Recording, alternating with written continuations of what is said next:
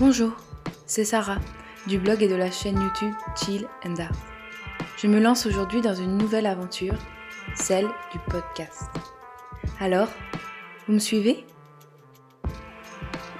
Je vous souhaite la bienvenue dans le podium. Deux fois par mois, je partagerai avec vous mon top 3 des livres selon un thème que j'aurai choisi. Il n'y aura pas forcément d'ordre de préférence. C'est juste que selon moi, les trois livres méritent leur place sur le podium. Selon les thèmes abordés, je n'aurais pas forcément lu assez de livres pour pouvoir en choisir trois dans une longue liste. Mais si j'en parle ici, c'est qu'ils m'ont plu et qu'ils vous plairont, je l'espère.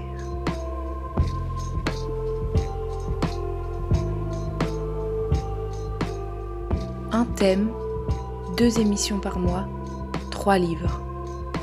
3, 2, 1. Alors, qui mérite sa place sur le podium?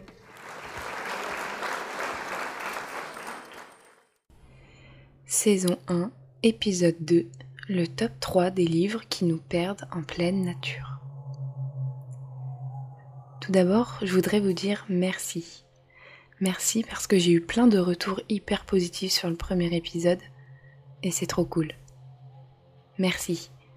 Je n'en suis que plus motivée pour continuer. Alors c'est parti.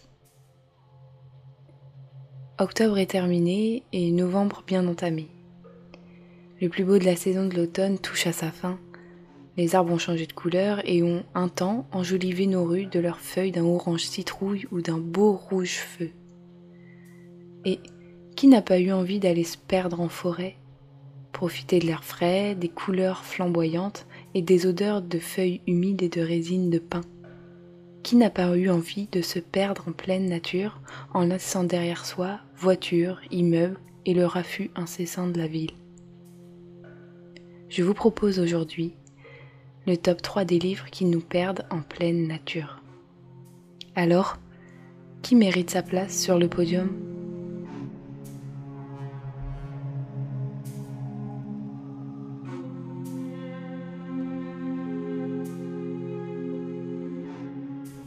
Le premier roman que j'ai envie de vous présenter est Sauvage de Jamie Bradbury. Ce roman est paru en 2019 aux éditions Gallmeister et il s'agit du premier roman de Jamie Bradbury, autrice américaine.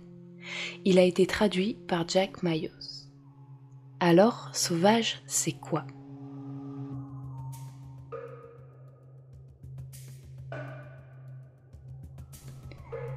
Entre le roman d'initiation, le thriller et le roman nature writing, Sauvage nous mènera en Alaska auprès de Tracy et sa famille.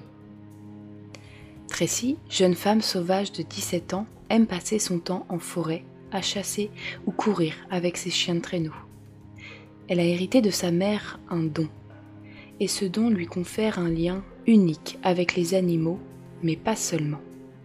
Lors d'une de ses nombreuses escapades en forêt, un homme inconnu lui tombe dessus.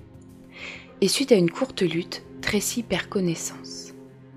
À son réveil, elle est persuadée d'avoir tué cet homme et va devoir apprendre à vivre avec ce secret. En parallèle, son père embauche un jeune homme, Jesse, pour l'aider au chenil. Tracy se rendra vite compte qu'elle n'est pas la seule à porter un secret. J'ai littéralement dévoré ce roman. L'ouvrir, c'est prendre le risque de ne plus le lâcher. C'est un roman qui stimulera tous vos sens. Vous entendrez le vent siffler dans vos oreilles, vous aurez froid et ressentirez cette humidité qui pénètre jusqu'aux os. Vous sentirez l'odeur de chien mouillé et aurez le goût métallique du sang dans la bouche. Écoutez plutôt.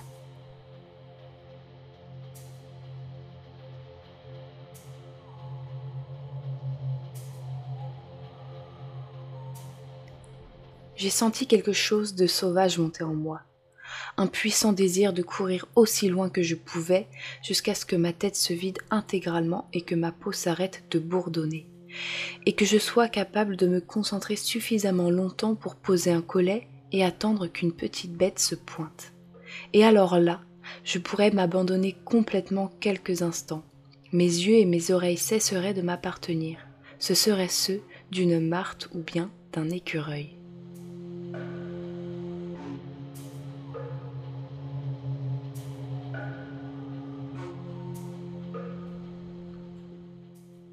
Ce roman m'a tenu en haleine. Le lecteur sent qu'il va se passer quelque chose de mauvais, sans vraiment savoir d'où provient le danger. De qui faut-il se méfier? Qui est ou qui sera la véritable victime? C'est un roman violent, presque monstrueux, mais dont émane une douceur malgré tout. Oui, j'ai aimé ce père dur mais bienveillant. J'ai aimé l'amour et les liens tissés entre les membres de cette famille, chiens de traîneau compris. Alors que l'hiver se rapproche, je vous conseille vraiment ce roman poignant livrant le portrait de Tracy, une jeune femme en quête de liberté.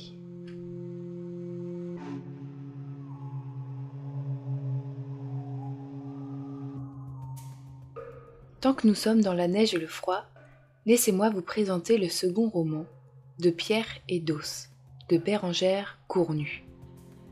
Ce roman est paru en août 2019 aux éditions du Tripode. Alors, de pierre et d'os, c'est quoi?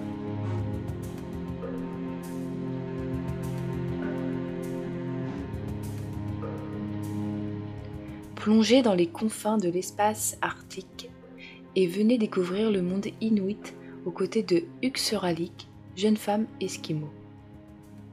Une nuit, Uxuralik est réveillé par des maux de ventre et se voit obligé de s'éloigner de sa famille. Une faille se forme, la banquise se fracture dans un grondement sourd et sépare alors la jeune femme du reste de sa tribu. Livrée à elle-même dans l'obscurité et le froid polaire, elle doit fuir et avancer en quête d'un refuge. De Pierre et d'eau, c'est un roman initiatique qui nous mènera aux côtés de cette jeune esquimau qui apprendra à chasser, se nourrir, se protéger, maîtriser et connaître son environnement hostile et surtout à se connaître elle et à se construire au fil de ses rencontres. Quel plaisir j'ai eu à la lecture de ce roman. Bérangère Cournu nous livre ici un roman très poétique puisque l'histoire est entrecoupée de chants ou de poèmes. D'une prose sans fioriture et paisible, elle nous envoûte et nous transporte au cœur du monde inuit, de ses pratiques, de ses coutumes et ses croyances. Écoutez ce court passage.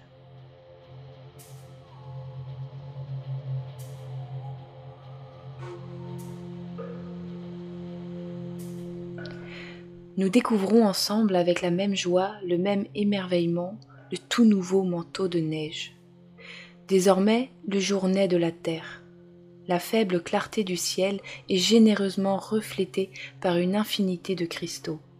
La neige tombée durant la nuit est si légère qu'elle semble respirer comme un énorme ours blanc.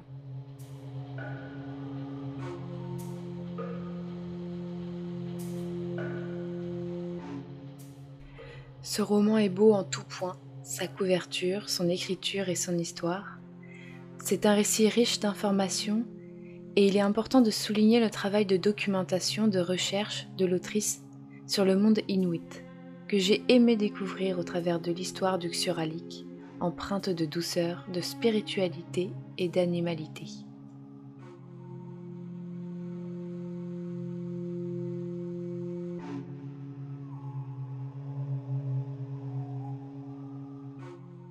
Pour finir, le troisième roman dont j'aimerais vous parler fut pour moi un véritable coup de cœur. Il s'agit du roman Dans la forêt de Jean Egland.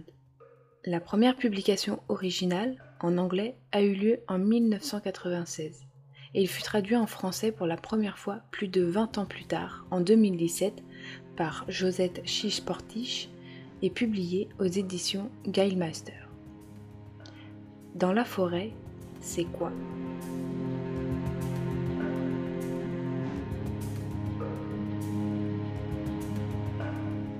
Deux sœurs, Neil et Eva, de 17 et 18 ans, vivent seules dans le monde d'après. Plus d'électricité, plus d'eau ni d'essence, plus de transport, les trains ne roulent plus et plus aucun avion ne parcourt le ciel. Toutes deux vivent seules depuis la disparition de leurs parents. Le monde tel que nous le connaissons n'existe plus, la civilisation s'est effondrée. Malgré les rumeurs et la fuite de la population, elles ont décidé de rester vivre dans la maison familiale au cœur de la forêt et de survivre avec le peu qu'il leur reste.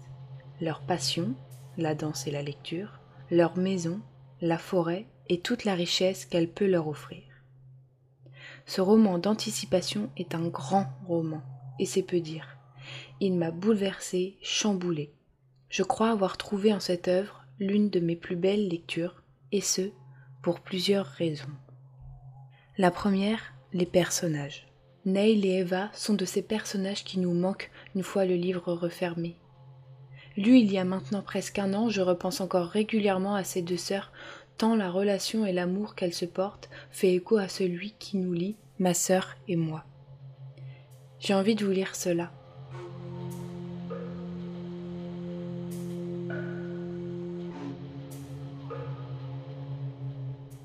Quand nous étions petites, Eva et moi jouions aux jumelles que nous pensions que nous aurions dû être. Puisque pendant trois jours, tous les ans, nous avions le même âge. Nous nous habillions de la même façon, adoptions des prénoms qui rimaient, étions les deux moitiés égales d'une seule chose.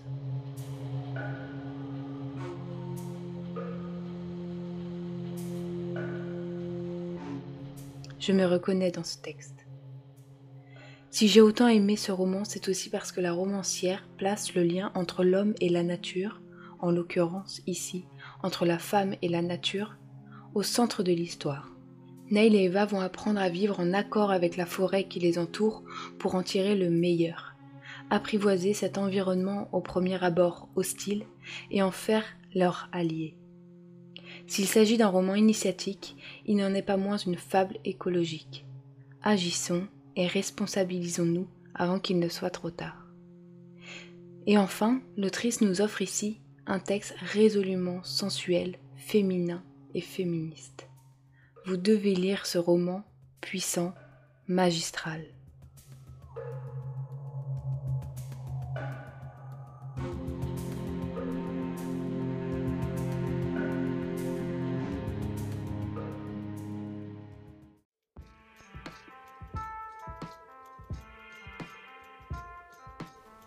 Merci à vous d'avoir écouté le podium. J'espère que cette émission vous a plu. C'est tout nouveau pour moi. Si c'est le cas, n'hésitez pas à vous abonner au podium sur vos plateformes de podcast ou de streaming. Rendez-vous sur Instagram, sur mon compte Chill Art Insta ou sur YouTube. J'aimerais remercier J pour la musique et l'ambiance sonore.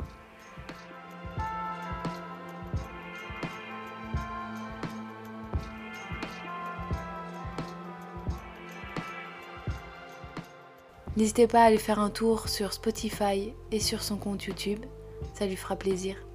Merci.